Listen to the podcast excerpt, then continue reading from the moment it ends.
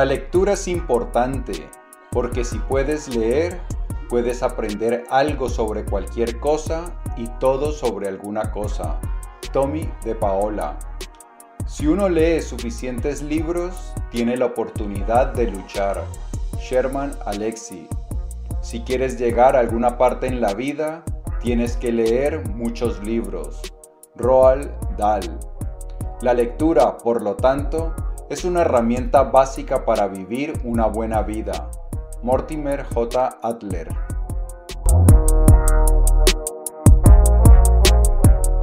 Déjame ponerte este ejemplo.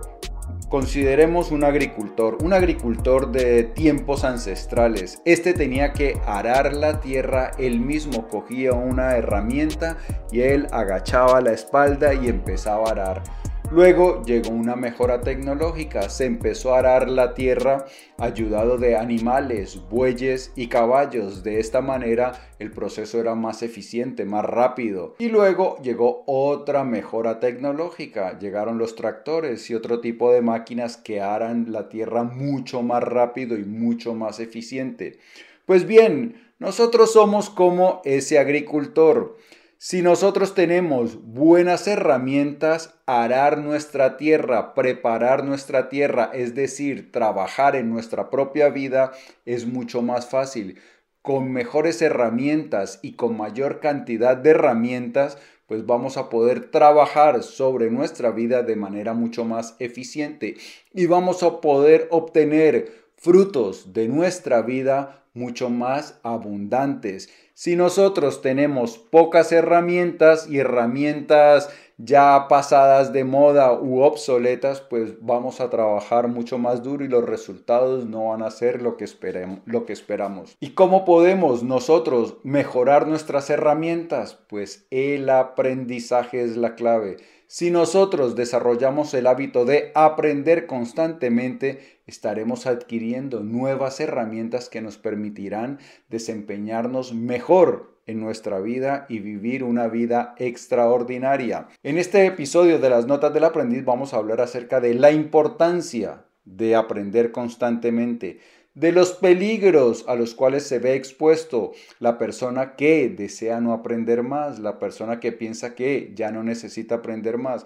Y vamos a hablar acerca de la mejor fuente para el aprendizaje y de algunos otros beneficios que el aprendizaje continuo nos brinda a nuestra vida para que podamos vivir de manera extraordinaria.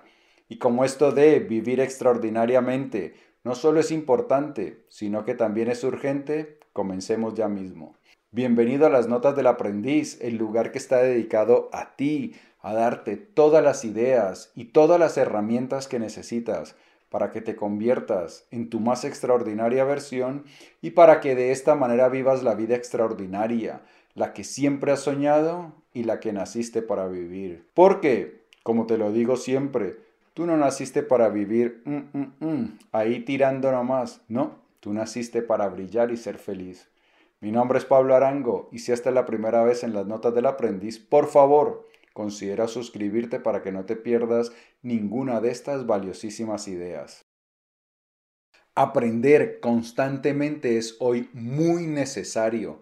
Miremos lo que encontró, datos preocupantes de una de las principales consultoras o quizá la principal consultora del planeta. Un estudio de McKinsey mostró que alrededor del 45% de la mano de obra podría automatizarse con las técnicas disponibles en la actualidad, lo que eliminaría muchos trabajos o al menos conduciría a grandes cambios en la forma en que se realizan esos trabajos. Con la tecnología que disponemos ahora mismo, nos dice este estudio de McKinsey que el 45% de los trabajos disponibles se podrían automatizar. Y esto, ¿qué es lo que ocurre hoy en día? No tiene pinta de que se vaya a moderar o a poner más lento, no, todo lo contrario. Miremos lo que nos dicen Steven Kotler y Peter Diamandis en su libro El futuro va más rápido de lo que crees. Ray Kurzweil hizo los cálculos y descubrió que vamos a experimentar 20.000 años de cambio tecnológico durante los próximos 100 años. No solo es que ya existe la tecnología para alterar el 45% de los trabajos que existen hoy en día, sino que esta tendencia se va a acelerar mucho más. Ray Kurzweil, que es uno de los principales futurólogos de las personas que miran las tendencias a futuro y también es una de las personas que trabaja en la vanguardia de la tecnología, hizo los cálculos y dijo que en los próximos 100 años vamos a experimentar casi como 20.000 años de progreso. ¿Qué ocurre?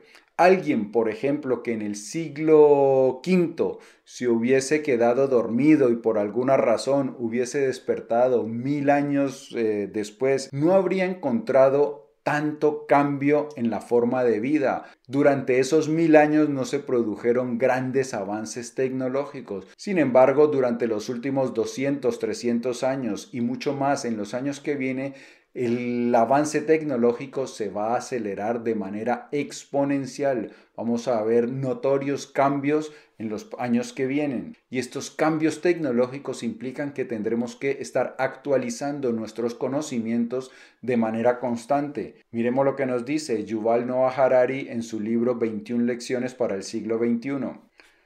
Como se ha dicho, el espíritu emprendedor económico tendrá que ir acompañado de una revolución en la educación y la psicología. Los nuevos empleos probablemente exigirán una gran habilidad, y a medida que la inteligencia artificial continúe mejorando, los empleados humanos deberán aprender sin parar nuevas habilidades y cambiar constantemente de profesión. Si no aprendemos podemos quedar obsoletos rápidamente. Si aprendemos a un buen ritmo pues podremos mantenernos, ir con la corriente, pero si lo que queremos es prosperar, debemos aprender por toneladas. Vamos con Steve Kotler que nos dice importantes cosas en su libro, extraordinario libro, The Art of the Impossible. Eso significa mucho aprendizaje, Lifelong Learning, aprendizaje permanente, es el término técnico para esta tonelada de aprendizaje requerido. El aprendizaje a lo largo de toda la vida mantiene el cerebro en forma, previniendo el deterioro cognitivo y entrenando la memoria.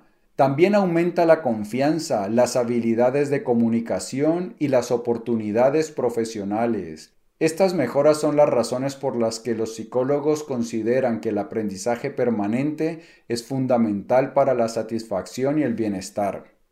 Debemos aprender toneladas para poder mantenernos relevante, pero esto que puede parecer como una pesada carga, para mí es una gran oportunidad, porque para mí es peor estar haciendo durante 20, 30, 40 años el mismo trabajo de una forma repetitiva y mecánica.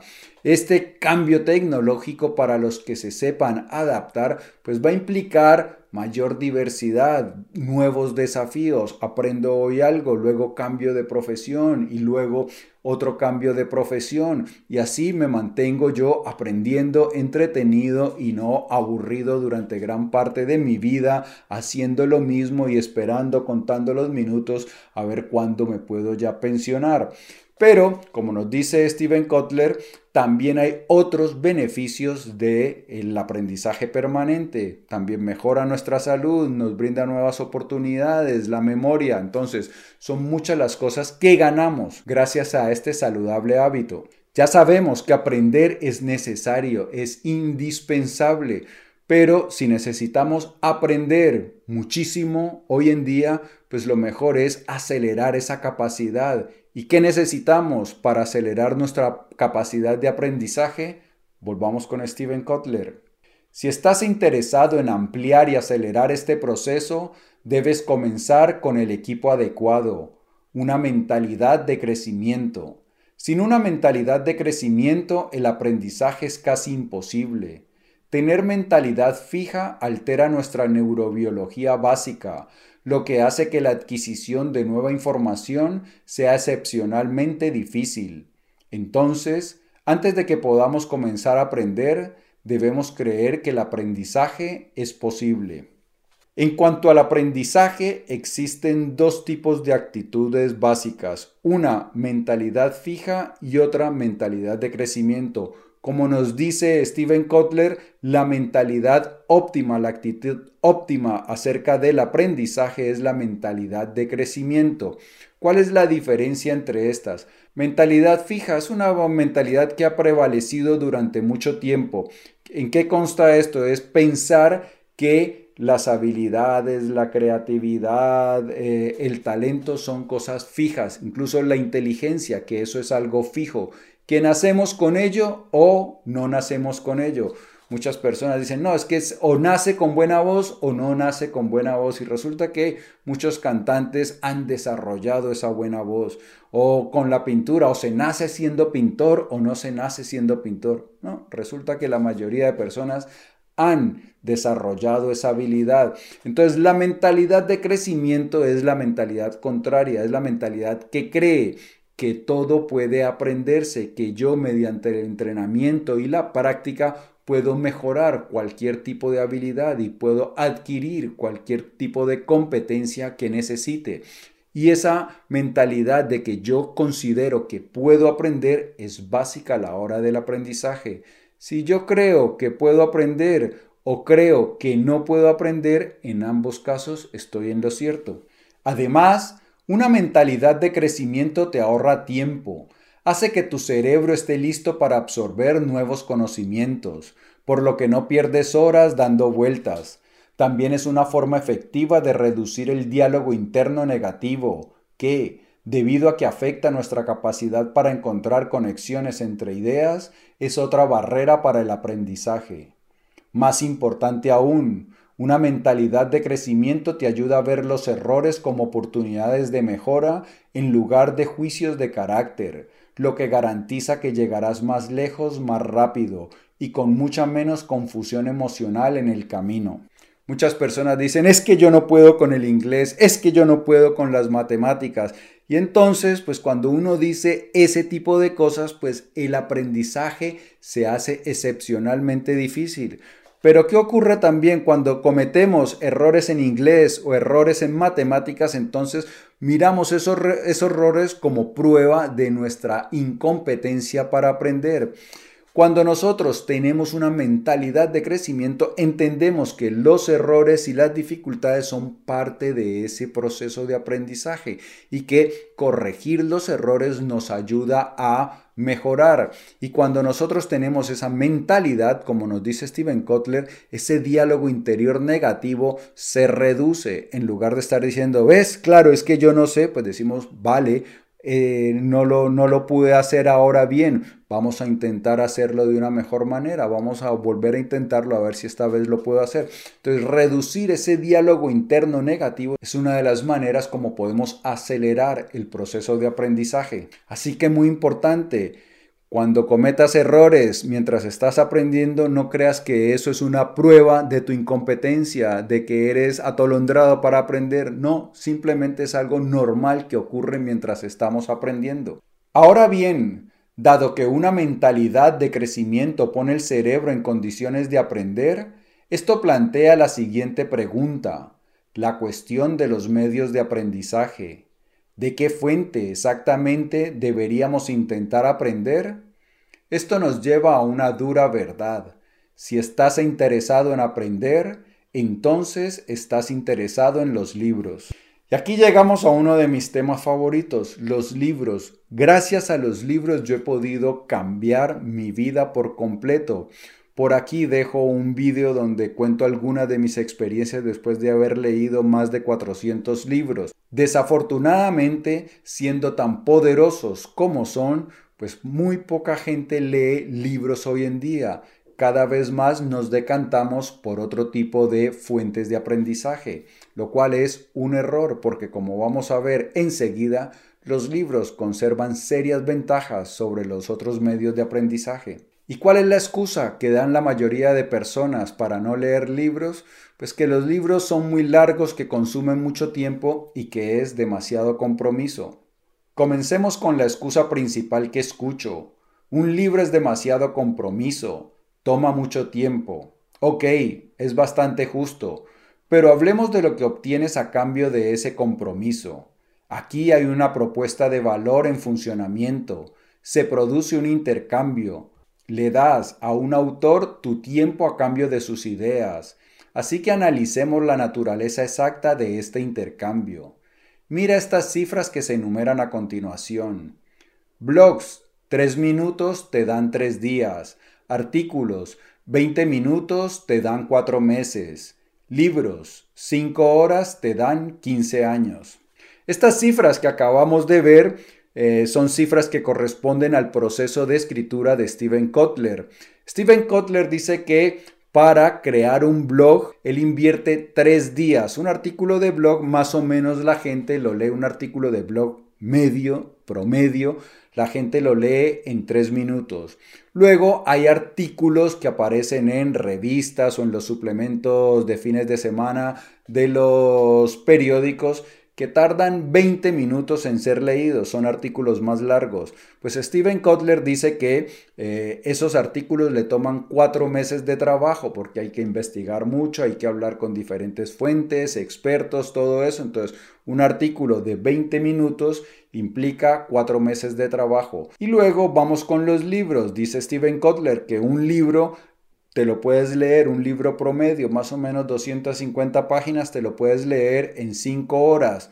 Yo creo que es un poco más, tal vez 8, pero que ese libro implica 15 años de trabajo de su vida. Así que, dada la información que podemos obtener de estas diferentes fuentes, pues el claro ganador son los libros. En los libros, por cada tiempo que inviertes en ellos, obtienes una mayor cantidad de información.